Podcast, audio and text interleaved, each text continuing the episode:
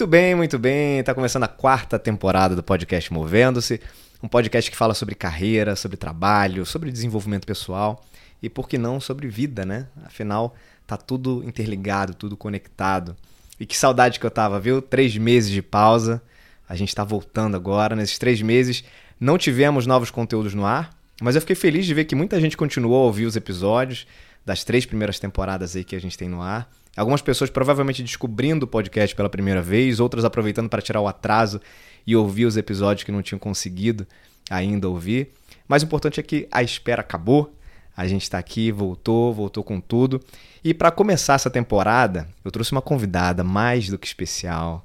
Uma pessoa que tem uma energia tão especial e ela consegue transmitir essa energia em poucos segundos aqui de conversa e vocês vão é, entender e comprovar isso que eu estou falando. A querida Beth Goulart. Beth, uma honra imensa ter você aqui, viu? Fazendo é. parte da história do, do podcast Movendo. Não tenho nem roupa para receber uma pessoa incrível como você aqui nesse podcast. Obrigado, oh, viu, por estar aqui. Eu que agradeço por esse convite maravilhoso. Adorei a proposta do canal, do podcast, todo o seu trabalho que você faz aí para ajudando as pessoas a ter uma consciência maior de si mesmos, né? E da vida. Muito legal. Muito feliz de participar desse movimento. Que legal. E é isso, né? Assim, quando eu falo, quando eu falo vida, é porque não adianta a gente falar sobre trabalho, sobre carreira, sobre desenvolvimento, sobre profissão, sobre evolução profissional, sem falar sobre vida, porque no fim das contas, é, como eu disse, né, tá tudo interligado, né? Tudo é, conectado. Com certeza, não com tem como certeza. você separar. Eu falo muito disso, sabe? Não, não existe a Beth pessoa e a Beth profissional. É sim, é claro muito, que né, muito da profissional, papéis... sim, mas muito da profissional tem a ver com a pessoa, né? Sim, a, sem dúvida. A sem fonte dúvida. maior do processo profissional vem da gente mesmo, né? Do nosso vem, ser. Vem. Né? Isso aí. Então aqui a gente fala sobre tudo, inclusive sobre vida de forma geral, e ter pessoas como você, com uma história incrível de vida e que podem né, contribuir com o teu olhar, com a tua visão, com a tua experiência, né, para quem acompanha os conteúdos aqui. Então vai ser um barato a gente conversar aqui. E de praxe, a gente já tem um clássico aqui, viu, Beth? Desde a da primeira temporada aqui, quando eu recebo um convidado nesse podcast, eu peço para as pessoas se apresentarem, sem falar o que elas fazem porque é automático, né? Quando a gente se apresenta, eu sou o Éder, sou um executivo de recursos humanos e etc, uhum. etc, etc. Quase que você apresenta o seu crachá, né, corporativo da empresa, das atividades que você faz, né? Mas eu peço para que as pessoas se apresentem sem falar o que elas fazem, porque significa muito mais, na verdade, né? Então, quem é a Beth? Bem, a Beth é uma mulher brasileira, aquariana típica, que significa que meu pensamento é muito ágil, futurista, sempre ligado ao movimento do, da coletividade. Com ascendente Ares, o que me dá muita criatividade, iniciativa, liderança. E Lua em Touro, ou seja, meu senso estético é Eita. é bastante apurado. Então, tudo isso junto faz parte da minha escolha profissional. Eu tenho uma fé muito potente que herdei de minha mãe, uma sensibilidade grande e muita intuição, graças a Deus. E acredito piamente que o amor e a arte podem transformar a humanidade para o bem e para a luz. Eu acho que esse é o grande caminho que todos nós estamos tendo juntos. Uau!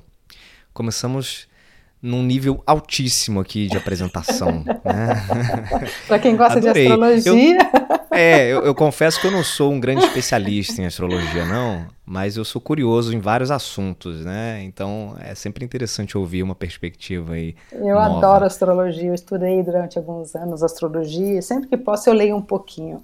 A minha profissão está muito diretamente ligada a isso, a comportamento humano. Então, compreender um pouquinho de onde vêm determinados impulsos humanos ligados a um movimento maior, cósmico, é muito interessante e uma fonte muito, muito grande de aprendizado para mim.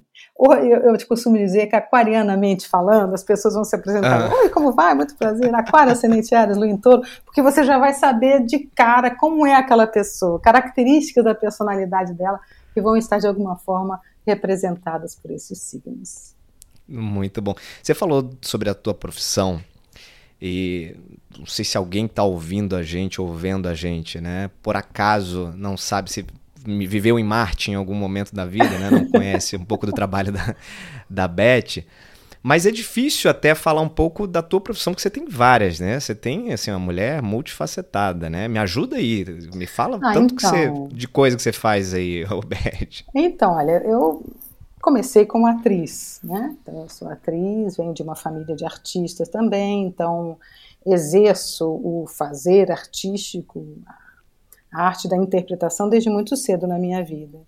É, com isso, acabei desenvolvendo também a minha capacidade direcional, então também sou diretora.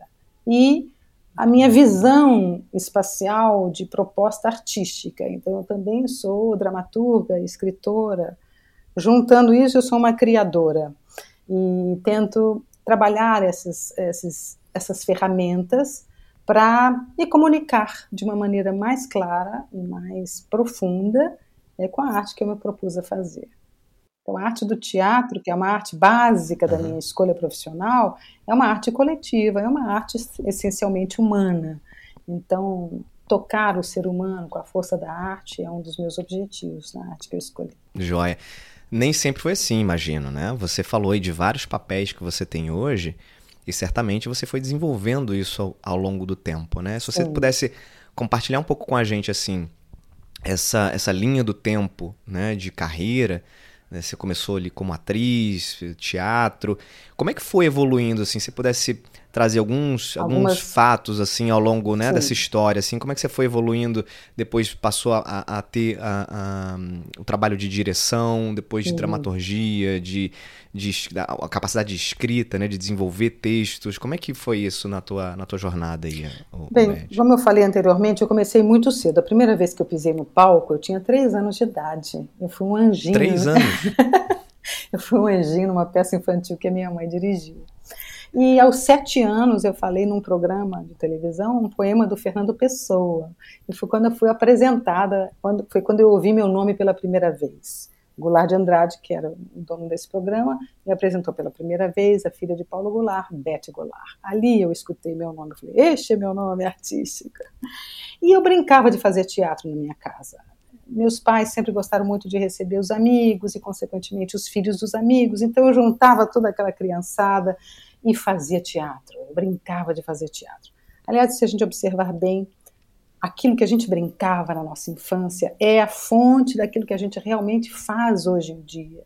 A gente tem que lembrar desse impulso é, que, que apareceu desde muito cedo na nossa vida, como realmente uma fonte de, nossa, eu sei fazer isso, né? Minha alma sempre quis se expressar dessa forma. Deixa eu abrir só um parênteses no que você está falando, que é, que é muito importante, desculpa te interromper, mas você falou que aquilo que a gente brinca quando é criança, né? Muitas vezes você vai ver hoje é, essa, esse brincar, né? essa construção de algo né? dentro de você, hoje eventualmente é o que você faz. A gente leva, leva a sério quando a gente cresce. É, e, e na verdade é, deveria ser isso para a maioria das pessoas. Por quê? Porque nem todo mundo, infelizmente, é, faz hoje o que gostaria de fazer. Sim. E esse podcast, ele, ele nasceu muito para discutir um pouco isso, isso também, sabe? Uhum. Muita gente é infeliz com suas carreiras, seus trabalhos, suas profissões, em função das escolhas que foram acontecendo na vida, enfim. Às vezes é, faltou até a, a possibilidade e a opção de escolha. Mas o fato é que, talvez, se hoje você trabalha com algo que não te preenche, não te realiza, muito provavelmente esse trabalho, essa atividade principal que você faz hoje, não está conectada com aquilo lá da sua infância. Com certeza. Você escolheu uma coisa muito mais pelo lado de fora, as necessidades externas da sua vida, do que as suas necessidades internas.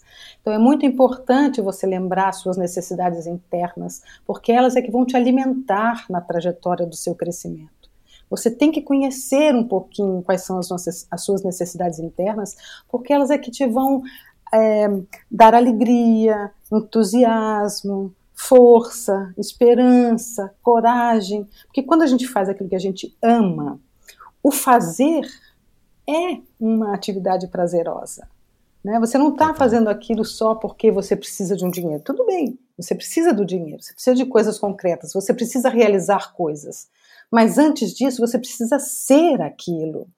E a criança tem essa beleza de estar sempre conectado com aquilo que vê. A criança, ela vê um besouro, vê um bichinho na rua, ela é o besouro. ela é a, a poça d'água, a pedrinha que ela chutou, a bola com que ela brinca. Ela tem essa capacidade de se colocar inteiramente naquilo. E quando a gente cresce, a gente esquece que tem esse poder maravilhoso, essa criança interior que a gente tem, se, se desconecta dessa criança, se desconecta desse ser, dessa vontade inicial da nossa vida e vai mais para os compromissos, para os objetivos, para as metas, não é? Exato, é, as coisas exato. mais concretas, esquece das coisas subjetivas. Então, uma coisa precisa da outra, uma coisa alimenta a outra. A gente pode sim unir as duas coisas e ser um excelente profissional amando aquilo que você faz. Você conhece o conceito do Ikigai? Sim, Beth? adoro esse Que é maravilhoso conceito. e fala muito sobre isso, né? Com certeza. Pra quem não, não conhece, gente, tem um episódio aí, depois eu vou colocar na descrição o link aqui, tem um episódio no, no podcast Movendo-se que eu falei é, um pouquinho sobre o conceito do Ikigai. E ele diz muito isso, né? Muito sobre significado, sobre existir, propósito, né? razão de existir, né? E as coisas, quando elas estão todas conectadas, é que você encontrou o seu Ikigai e aí você, enfim, é, se sente de fato uma pessoa muito realizada. Você hoje acha ou acredita que você é, encontrou o teu Ikigai ah, ao longo dessa certeza, trajetória? Com certeza, porque veja bem, meu Ikigai, além do meu trabalho em si, como atriz, criadora, diretora, tá, uhum, ele também uhum. está é, no poder de comunicação, que uhum. isso tudo dá. Né? Eu tenho um trabalho que dá visibilidade. Isso me faz uhum. conectar com as pessoas, me comunicar com as pessoas.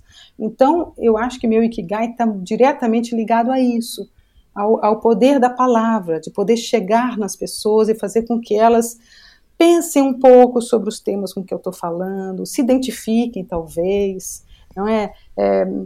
Façam a sua análise pessoal, os seus questionamentos internos. É tão importante você se conhecer.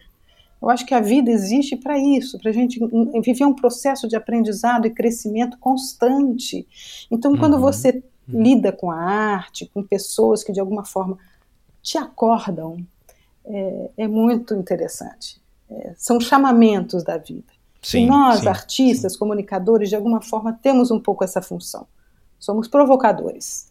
Então eu acho que meu Ikigai também está nisso, que é uma coisa que nasceu comigo. Eu, eu não aprendi numa escola, eu não exercitei, eu não tive um mestre. Eu ia te né? perguntar isso, eu ia te perguntar isso, voltando lá na, na, na, na linha do tempo né, que você é. começou.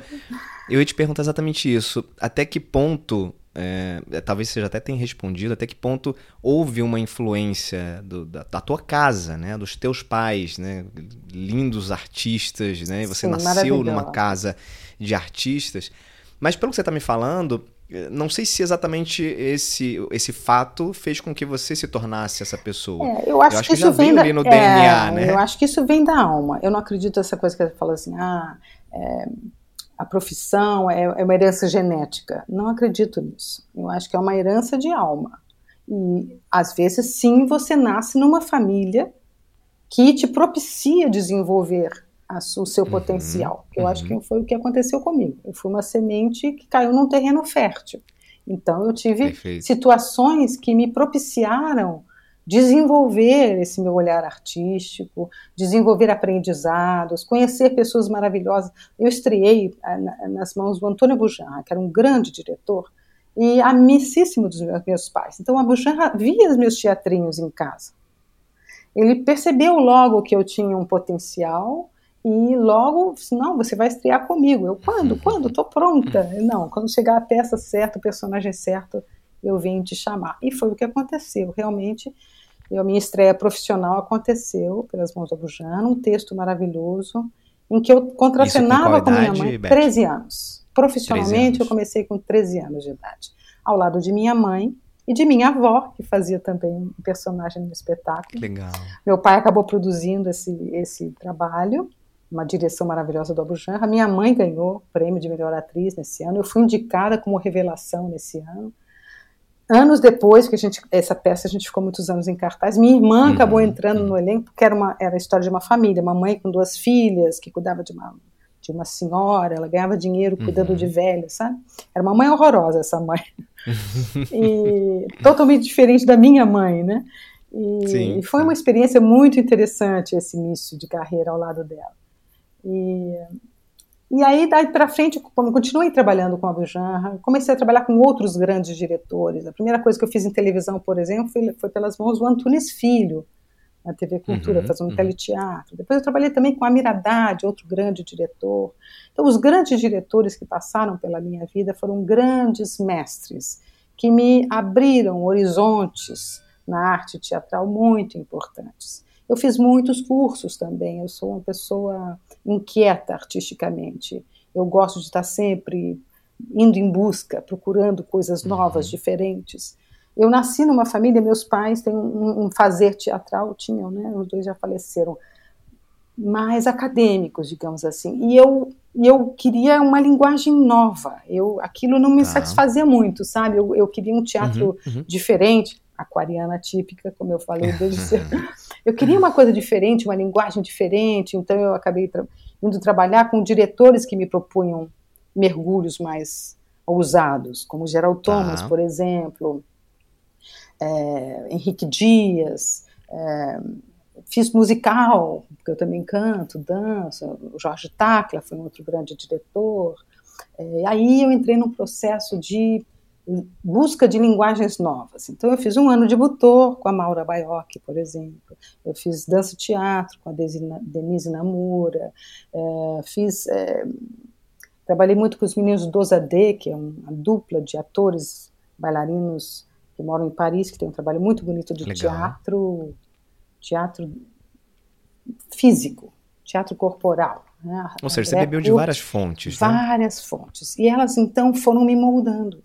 Cada uhum. experiência nova era uma bagagem nova que entrava ali, sabe? Celina Sodré, que tinha um processo de pesquisa do teatro Stanislavski muito profundo, a Regina Miranda, diretor, coreógrafa. Então eu trabalhei Juliana Carneiro da Cunha, que foi uma grande mestre que eu tive na minha vida, muito nova, e hoje ela trabalha com a Rihanna Minuschini, mas na época ela estava chegando de Paris, vindo do Bejar, né, da companhia do Bejar, então ela trouxe assim foi quando eu entendi meu corpo como instrumento de comunicação teatral. Quando eu juntei Ótimo. o corpo à fala, a uma forma de comunicação bastante forte. Uhum, e isso uhum. está presente na linguagem que hoje eu dirijo. Eu fiz, uhum. é, nesse processo de criadora, por exemplo, eu fiz três espetáculos solos. Pierrot, que foi em 91, que foi quando eu estudei Butor, com a Maura Baiocchi, também estudei comédia dell'arte, clown. Eu gosto de estudar, sabe, de entrar em propostas novas. Então eu peguei uma obra muito interessante do Schoenberg, que é o Pierrot Lunaire, que imagina um Pierrot que vive na Lua e chora a destruição da humanidade. Então Uau. esse ser é quase uma alma, né? É. Pairando ali, né? E ali, por isso eu fui estudar Butor, porque eu já sentia essa essa sensação de que o homem precisa acordar para cuidar do seu planeta e da humanidade. Senão, a gente vai se destruir. Então já era ali um, um teaserzinho de um, um, um, perigo do homem com o próprio homem, né? O homem Muito não bom. entender a sua responsabilidade Ô, Beth, aqui. Deixa eu abrir um outro parênteses aqui que você está falando. Você falou já algumas vezes a palavra estudar, é o verbo estudar. E, e, eu me lembro de ter conversado aqui com algumas pessoas. É, primeiro que, enfim, é, eu sempre reforço isso em relação a qualquer processo de desenvolvimento e evolução de carreira, que é você não, não acaba. É, outro, dia, outro dia foi até engraçado. Meu filho, eu tenho um filho de 11 e um de 5, né? O Miguel e o Theo. E aí o Miguel já tá com 11, né? A gente estava fazendo as contas, assim, ele, não, com, tal, com tantos anos, eu tra... ele está no sexto ano agora. Ele falava, não, com tantos anos então eu vou entrar para o primeiro do ensino médio e tal, na faculdade, aí acaba. Ah, não acaba assim, nunca. eu falei, meu filho, deixa eu falar uma coisa para você. Estudar é algo que não deve acabar nunca. Não. Você vai na sua vida o tempo inteiro estudar. Então eu falo muito isso, sabe? Assim, uhum. sobre, sobre carreiras. A gente tem que estudar o tempo inteiro. Com certeza. E é legal você falar isso com a profissão que você tem, porque eu conversei com algumas pessoas aqui, entre elas o, o Marcos Montenegro, querido, que você conhece, Sim. né? Que é um, um cara super especial e conhece mu muito desse universo, né? De formar é, artistas e, e de gerenciar esse mundo. E ele fala muito disso, né? É, é talvez o grande erro de muitos artistas é exatamente achar que não tem que estudar. É, e pelo contrário, exige é. um estudo muito grande, né? É, acho que talvez o, tem uma, carrega uma fama aí, né? principalmente a, a, a, o mundo dos atores, atrizes, acho que carrega uma fama. Ah, não, não serviu para nada, não estudou nada, então virou ator, virou atriz. Né? E, e as ah, pessoas mal sabem ilusão. o tanto de estudo que tem por trás. Muito né? estudo. E eu acho que, você sabe, isso é uma das grandes qualidades da nossa profissão, porque a gente não para nunca. Cada projeto novo, cada personagem novo é um horizonte que se abre para você. Eu, uhum, pelo menos, uhum. gosto disso. Acho que é uma, é uma coisa boa da profissão.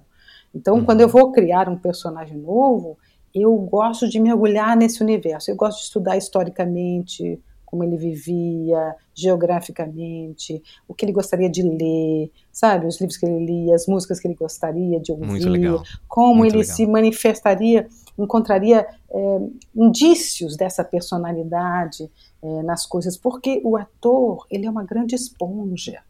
A gente absorve muito é, do que pode ser esse uhum, personagem uhum, uhum. Através disso. São referências que a gente precisa construir para que esse personagem passe a existir. É uma outra pessoa sim, que você está criando.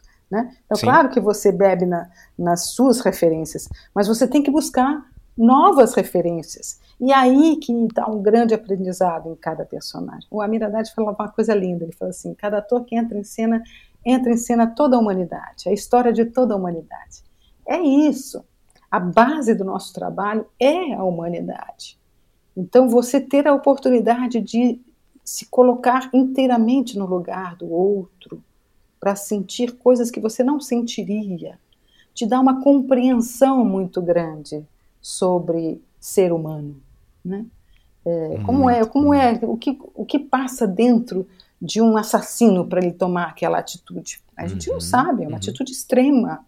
Ele não é só isso, ele não é só a ação que ele faz, ele é uma série de sentimentos e contradições internas que levam ele a tomar aquela atitude.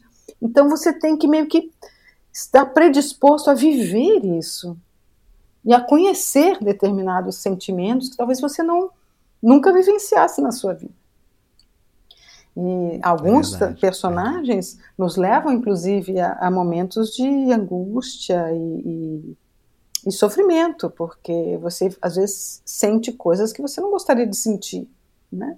Normalmente uhum. eu não vou escolher sentir esse ódio, ou essa raiva, não é? ou essa inveja. Mas às vezes o personagem precisa sentir, então você precisa experimentar o que é isso. Você verdade, precisa estar verdade. disposto a essa entrega.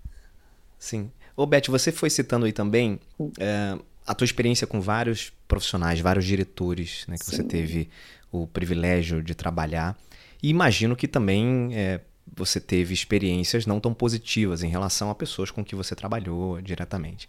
Eu queria que você contasse assim dessas experiências, tanto positivas quanto nem tanto positivas, ou experiências negativas, enfim, eh, quanto contribuíram para também te formar, né? Ou seja, é, quanto foi importante você ter bons mentores ao longo da tua, da tua vida, da tua jornada, e quanto foi também importante você lidar com pessoas que, enfim, não eram, não tinham atitudes talvez que eram tão positivas, porque isso acontece naturalmente Sim. no mundo do trabalho, Sim. independente do segmento que a gente está. Não são só flores. Como é que isso te formou? É, como é que isso te formou assim? Como é que isso contribuiu para te tornar hoje a profissional que você é? Ah, eu acho que tu, todas as experiências que a gente vive e passa são importantes. Às vezes a gente aprende mais coisas difíceis do que as mais simples, uhum, né? Uhum. É, minha mãe dizia assim que na nossa profissão são duas paralelas, né? o sucesso e o fracasso. E a gente tem que aprender muito com o fracasso, que é o que vai te dar estofo para você aguentar o sucesso. Então, os momentos difíceis, digamos assim, seriam um pouco essa paralela do fracasso, que é quando você lida uhum, com a sua uhum, limitação, uhum. é, com a, às vezes dificuldade de comunicação, às vezes o diretor é, às vezes se incomoda um pouco com a sua maneira de ser, porque eu sou uma atriz muito criativa, eu tenho uma uhum. visão geral, isso desde cedo isso veio em mim. Uhum. Então, alguns diretores não gostam muito. O diretor sou eu, tá? Quer que você faça é, daquele, desse jeito, minha filha? Eu. Não então, vem, assim, não vem dar pitaco aqui, não. não queria dar pitaco aqui. aqui, não, Não precisa filha. dar muita opinião, não. Faz o que eu pedi e pronto. Então, às vezes, você, você tem que lidar com isso também, né? E saber lidar com isso. Eu acho que a, dificuldade maior na minha profissão é de lidar com o ego, né? O nosso e do, uhum. e do outro, né? Uhum. Do colega, do diretor. Uhum. São egos eu vou te falar exaltados. que não é só na sua profissão, não, tá? Pois é. Vou te falar que não é só na sua profissão. Você foi falando, eu fui, eu fui fazendo um paralelo aqui. Provavelmente lembra. você que está ouvindo a gente aí já deve ter tido um chefe na sua empresa, no seu trabalho, que também fala assim, oh, não vem cá, é assim que é para fazer, tá? Não vem Faz aqui parte, com sua criatividade é. querer transformar uma atividade você, que está né? sendo Guarda para você a sua é opinião. É assim que eu estou determinando. Eu sou o chefe aqui nesse negócio, né? Quem nunca teve um líder assim, um líder não, né? Um chefe nesse sentido. Então, é, é, funciona muito muito assim porque é relação humana, né?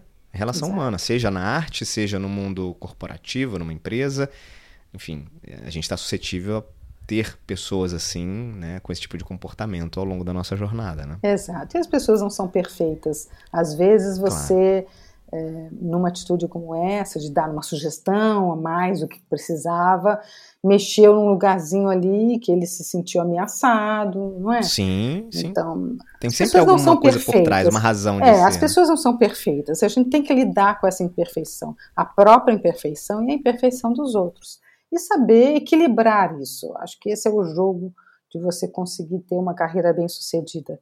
Saber lidar com os seus objetivos, com as suas vontades, com os seus desejos, mas saber lidar também com os desejos dos outros e saber é, equalizar essa questão para que a gente possa chegar junto num resultado positivo. Eu falei do teatro como uma, uma arte coletiva, o que é muito uhum, interessante uhum. também, porque é, estamos todos num barco, então, todo mundo tem que remar para o mesmo lugar.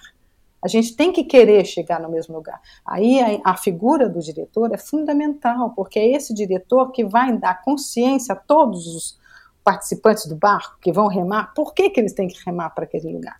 Senão sim, cada um rema, rema para um lugar diferente e o barco não sai do lugar.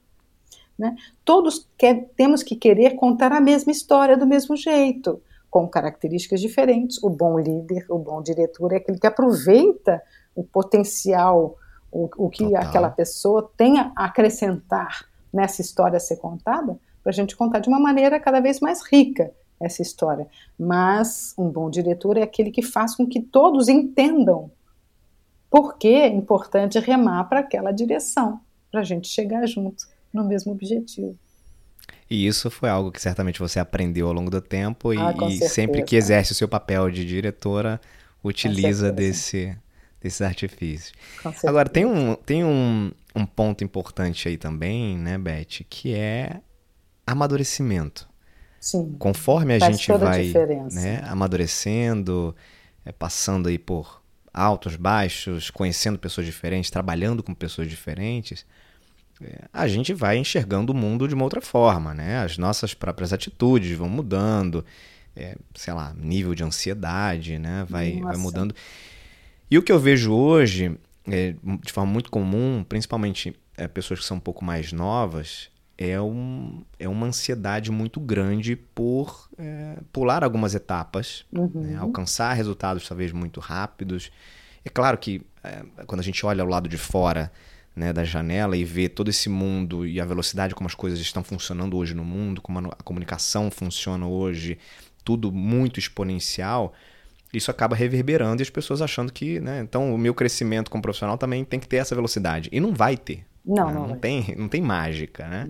O que, que você diria, assim, né, com a experiência que você tem, com a bagagem que você tem nesse sentido, e certamente utiliza muito dessa, desse amadurecimento hoje, se você pudesse passar algumas dicas, assim, para quem está ainda com um pouco de ansiedade em, em, chegar logo num determinado ponto uhum. da carreira, da trajetória, o que, que você diria? O tempo é sábio e traz sabedoria. Então, a gente tem que aprender com ele. Né? O que, que o tempo me traz que me faz ficar mais é, potente naquilo que eu faço? É o conhecimento. Então, assim, quando a gente ganha tempo, a gente passou por determinadas coisas que nos fazem entender que não dá para você queimar etapas. Cada momento da etapa é importante. Então, a ansiedade, às vezes, faz com que você queira pular determinadas etapas. E porque você não está enxergando como elas são importantes para você. Mas se você parar, para o tempo, para essa contagem e Olha para o que você está fazendo, com atenção total. Os orientais falam muito sobre isso. Você viveu aqui e agora. Esteja focado no seu aqui e agora. Não pense no lá. Uhum. Senão você vai estar tá fora do seu presente, tempo. Né? Exatamente, você vai estar tá desconectado com o tempo presente, com o tempo do agora. E é no agora que você vai poder transformar as coisas. Mesmo que você queira lá na frente, tenha essa, essa, essa projeção de futuro. Mas se você viver o seu presente querendo estar no futuro, você vai estar sempre desconectado de você mesmo, da, da ação que você pode ter, e você não vai fazer tão bem. Quando você está focado naquilo que você está fazendo, você vai aprimorar melhor o tempo agora e você vai consequentemente aproveitar melhor é, o que aqui, ah, o aprendizado daquele momento. Né? É que nem assim, quando, quando é uma coisa boa, passa rápido, não é? Quando é uma coisa uhum. chata, demora a passar. Mas quando é você está focado é naquilo, você não sente tanto o tempo passar. Então foque no seu agora, no seu presente, aproveite cada momento do, da sua vida, porque ela é muito rica e muito importante. E quando a gente está fazendo algo com um significado, né, a gente também não vê o tempo passar. Né? Eu, eu costumo dar o exemplo da, das pessoas, por exemplo, que trabalham, é, viram noites e noites nos barracões de escola de samba para fazer um desfile acontecer. Então... Muitas vezes até sem qualquer remuneração. Então, Mas aquilo é tem um amor, significado é o prazer, tão, exato. Tem um significado tão importante para elas que. É o Ikigai, entende? É o Ikigai de novo. É o prazer de estar fazendo aquilo, é o amor de estar realizando aquilo. É muito importante você ter este sentimento. É, isso muda tudo quando você tem isso na sua vida. Procure, escolha caminhos em que você possa vivenciar isso você vai ter aquela sensação boa de, poxa, hoje eu tive, o meu dever foi cumprido, consegui realizar uhum. bem o meu trabalho, que eu estava inteiro, dei o melhor de mim. Isso é muito importante. Ô, ô Beth, você sabe que te ouvir falar passa uma, uma tranquilidade, né? Eu, eu Ai, falei bom. isso no início do nosso papo, né? Ela tem uma energia tão especial que passa isso, né? E aí eu queria te fazer uma pergunta. Você tem muitas pessoas que te procuram, pessoas conhecidas, enfim, que te procuram como e te veem como uma mentora. Né, que tipo, deixa, eu, deixa eu ouvir um pouquinho a Beth, porque ela certamente vai ter uma palavra aqui que vai me ajudar a refletir sobre isso. Tem? É, rola isso? Você sabe que isso às vezes acaba acontecendo, mas não dessa forma assim, ó, mentora, assim, esse Sim, peso é, a mentora todo. pode mas chamar de qualquer isso... outro nome, mas o papel por trás, né? Mas isso acaba acontecendo, assim, sabe, nos elencos, sabe? Uhum, Cada elenco que uhum. se forma é uma nova família que se forma, porque a gente cria sim, relações sim. afetivas, de intimidade, de convivência. Então a gente vai percebendo um ou outro. Né? Eu costumo sempre dizer assim: a gente tem que estar sempre atento a quem está ao nosso lado, porque as pessoas não são transparentes. Se você olha que às vezes uma pessoa não está bem, está triste, você tem que perguntar para ela: está tudo bem com você? O que, que eu posso fazer para te ajudar? E às vezes Empatia, pequenas né? coisas assim. É, é claro que isso não acontece à toa. Se eu, quando eu percebo isso e estico a mão, normalmente é porque a pessoa está precisando falar. Uhum, e eu acho uhum. que eu, eu, a isso eu acho que eu herdei do meu pai, uma capacidade de uhum. ouvir, sabe? E aliás, uma, uma atitude muito importante pra, para todo ator, saber ouvir. Então eu acho que eu sou uma uhum. boa ouvinte. Como boa ouvinte, eu escuto o que está acontecendo e aí é, devolvo um pouquinho o meu parecer daquilo que está acontecendo. E aí é, eu acho que a, acaba ajudando as pessoas de alguma maneira sutil e agradeço por essa oportunidade, porque são momentos importantes. É muito Também bom, é o né? É muito especial. é muito especial é. a gente conseguir de alguma forma contribuir com o outro, né? É assim, muito bom. É, generosidade é, muito... é algo Olha, que... fazer o bem faz bem. Demais, né? Nossa. Então é isso, uhum. faça o bem, faça, dê o seu amor. Isso é amor, isso é generosidade, isso é carinho, é afeto. Quando eu disse que eu realmente acredito que o amor pode transformar a humanidade, é porque se as pessoas colocarem para fora este um pouquinho nas suas atitudes, essa predisposição de fazer bem ao outro, o mundo seria outro, uhum, né? Uhum. Mandela fala isso, né? As pessoas, ninguém nasce aprendendo a odiar, ninguém nasce odiando, as pessoas aprendem a odiar. Aprendem. Então, também podem aprender a amar. E a humanidade, eu acho que está nesse impasse. A humanidade tem que escolher se ela quer amar e se transformar como humanidade, ou se ela quer simplesmente se destruir. Uhum, que nós uhum. podemos fazer isso também. Nós estamos no limiar dessa escolha. No limiar. É. Eu acho que muita gente já acordou. Muita gente já despertou para essa capacidade é, que nos coloca como um todo, estamos todos juntos, vamos juntos criar uma humanidade pacífica, uhum. que queira o bem do próximo, solidária, é, vamos nos ajudar nesse movimento, vamos cuidar do planeta, vamos cuidar do nosso país, vamos cuidar uns dos outros. Né? Muita gente já despertou para isso. Claro que muita gente continua ainda no modo antigo de viver. Sim, sim. Né? Estamos aí no impasse de uma possível guerra. Isso é uma coisa muito grave no nosso planeta e na nossa humanidade. Né? Sim.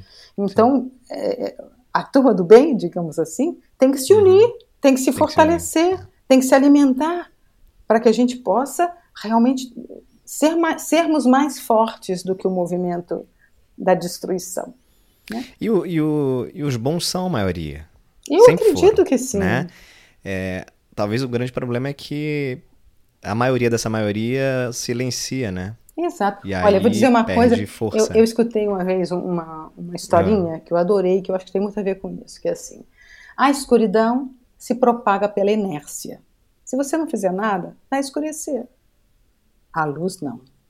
A luz precisa da sua vontade. Ela só acontece com uma atitude. Você tem que acender um fósforo, tem que acender uma lâmpada, tem que acender uma lanterna. Você tem que querer acender a luz. Então, essa é a diferença. A humanidade tem que querer o bem e afirmar que quer o bem. Porque se ela não fizer nada, ah, a escuridão aí à nossa volta.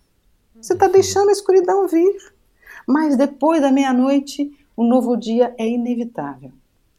Então a luz certamente virá.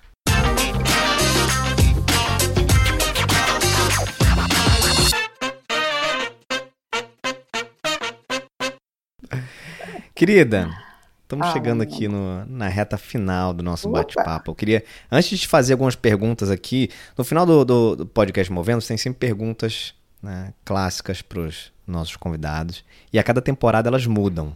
Então uhum. você vai estrear agora perguntas Opa. novas, tá? Uhum. Mas antes, na verdade, antes dessas perguntas, eu queria te perguntar, a gente falou da linha do tempo, né, e tudo mais, da tua uhum. trajetória.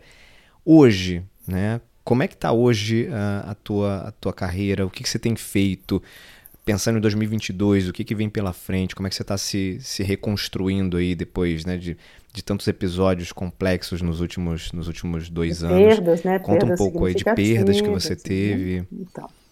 Conta um pouco pra gente. Eu escrevi um livro que devo lançar agora em maio, provavelmente, que foi Oba. um livro que eu comecei a escrever junto com minha mãe. Nós íamos fazer um processo de palestras juntas falando um pouquinho como foi o processo da perda de meu pai, que fizemos uma peça juntas, como é que nós transformamos a nossa dor em arte. E isso era o escopo de uma série de palestras que íamos fazer juntas.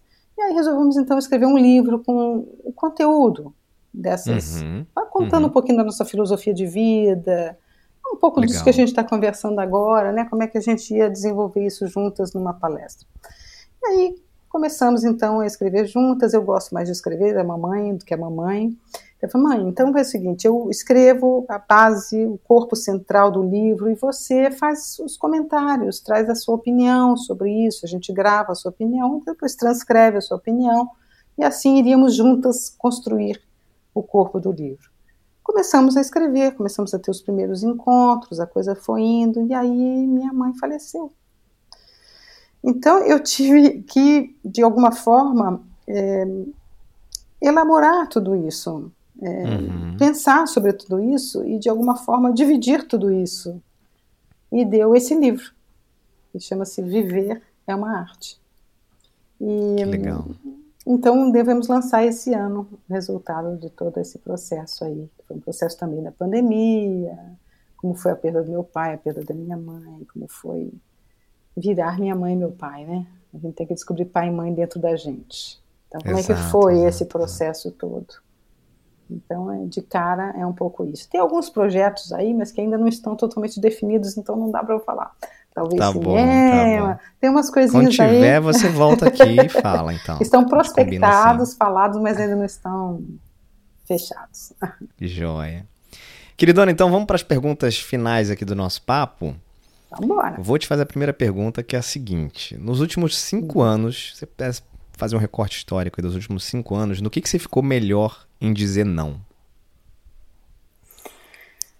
Eu acho dizer não nas pessoas que, que não me respeitam. Quer dizer, não tolero desrespeito. Né? Desrespeito, não tolero a própria intolerância, é, uhum. não tolero o limite à minha liberdade. Né? Aprendi a dizer não isso. E também a, a minha própria vontade.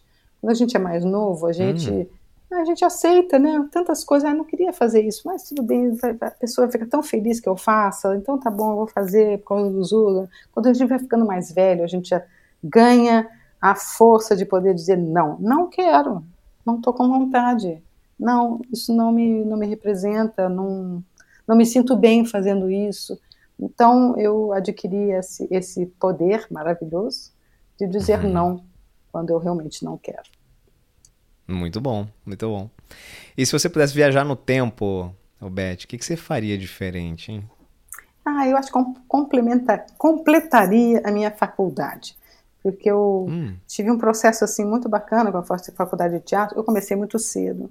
Então, muito cedo eu tive a chance de, de é, ir como ouvinte na faculdade, na EAD, na USP de São Paulo, que na época eu uhum, morava em São Paulo. Uhum. E achei super interessante, mas aí eu comecei a trabalhar muito. Eu comecei a trabalhar, eu estudava de manhã, fazia televisão à tarde, fazia teatro à noite, e aí o tempo para fazer faculdade, ou eu fazia a faculdade ou eu trabalhava. E aí eu, eu escolhi a faculdade é, da experiência, do uhum. saber fazer, né? aprender uhum. fazendo, e lendo e estudando. Isso Sim. sempre foi um compromisso que eu assumi comigo mesma, de não parar nunca de estudar. Mas eu me arrependo de não ter feito uma, não ter finalizado é, uma faculdade, porque eu gosto de dar aulas, por exemplo. Então hoje seria bom para mim ter tido é, todo esse esse hum, contato direto um lado mais acadêmico, que eu acho uhum. que eu uhum. poderia desenvolver melhor alguns projetos ligados à, à formação de novos profissionais e que eu não fiz mas fiz de outra maneira, né? Não Ó, deixei de fazer, porque a vontade... Vou te falar uma coisa, não tá, não tá, tempo não perdeu não, hein? Não, então. Ainda tá aí, se quiser, tudo é possível, tá aí, tem, é tudo é possível, não tem mais é idade, né? Já, já foi isso o tempo em que é, faculdade era uma estava associada a uma faixa etária, Com né? Certeza. Hoje em dia você tem qualquer Com pessoa certeza. de qualquer idade. Mas você sabe que essa coisa ligada à educação sempre esteve presente na minha vida também. E eu costumo dar aulas, sim. Isso não nunca me impediu até de desenvolver uhum. um método de que eu vou acabar desenvolvendo um livro com relação a isso também, um método teatral Olha, que, que eu legal. tenho desenvolvido, é, é, tem a ver com isso. Última perguntinha aqui. Vai. O que ou quem foi responsável por você se tornar a sua melhor versão? Oh, meu Deus. Bem, eu tenho muito a agradecer a minha mãe e meu pai, que sem dúvida nenhuma foram fontes maravilhosas de referências, né? referências de seres humanos em primeiro lugar, é, profissionais em segundo lugar, profissionais apaixonados, então, eles nos ensinaram, nos, todos nós da família, nos ensinaram esse respeito à profissão, sabe? Esse respeito, a entrega necessária para um, para um artista do teatro, da televisão, do cinema terem para poder serem um bom profissional na sua área. E a todos os mestres que passaram na minha vida, e foram muitos. Eu tive muitos diretores e, e mestres mesmo, professores incríveis que me, uhum, me ajudaram uhum. a ser quem eu sou. E a própria vida, que também é uma grande mestra. Todas as oportunidades que eu tive, eh, as experiências boas ou ruins que eu passei na minha vida, foram responsáveis por fazer quem eu sou hoje. Então eu sou muito grata a todas as pessoas que passaram pela minha vida. Senhoras e senhores, Beth Goulart, Beth, que delícia que é conversar com você. Oh, meu querido. Que felicidade ter a primeira primeiro episódio da temporada nova, da quarta temporada com uma pessoa tão especial, carismática como boa. você. Que traga sorte, que, que traga sorte. Que traga sorte. e você já tem cadeira cativa aqui, sempre que quiser voltar, vai ser uma honra, um prazer ter você aqui nesse podcast. Se as pessoas quiserem entrar em contato com você, hoje o Instagram é a, é a rede que você mais usa. É o Instagram. Contato profissional, qual uso. que é? O profissional é Montenegro Talents, né? Eu sou contratada deles, meu Marquinhos, né, Legal. Né, toda a sua equipe. Vou colocar aqui na descrição também. É isso aí, Beth Goulart Oficial, que é o meu Instagram, que é a minha fonte mais direta de comunicação. Joia. Algum recado final, alguma mensagem, algo que você queria falar e que eu não perguntei, que aproveitar aí o nosso, nosso ensejo final? Ah, sejam amor. Sejam o amor.